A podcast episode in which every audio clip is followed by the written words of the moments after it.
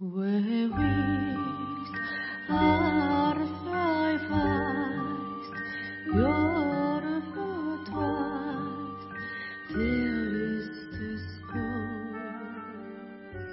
ぼ日刊階段山猫便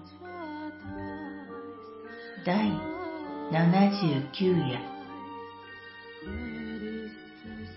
今夜ご紹介するのは胸騒ぎというお話です。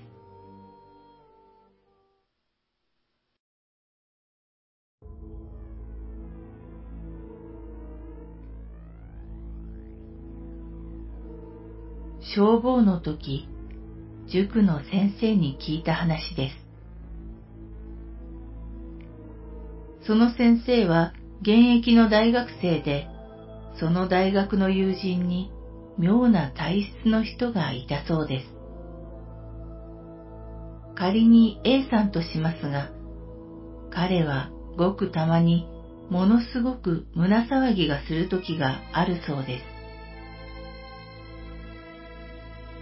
正月前、先生の部屋で二人で飲んでいた時に、急に A さんが真っ青な顔をして額から大汗をかき出したので、先生がどうしたのかと聞きました。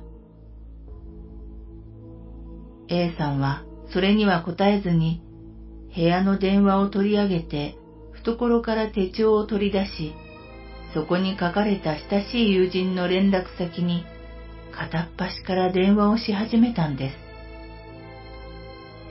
当時携帯はなかったので、かも電話して何を言うかといえば、今どこにいる？そうか。今日は〇〇から絶対に出るなよ。理由は後で説明するから。何人か電話に出なかった人もいました。かけ終わって先生は彼に説明を求めました。A さんが胸騒ぎを覚えるときには、自分に親しい友人で自分の近くの場所にいない人が必ず死ぬんだそうです。この時はいち早く本州に帰省していた人が実家近くの交差点で事故に遭い亡くなったそうです。時間的には彼の胸騒ぎ後2時間ほど経った時でした。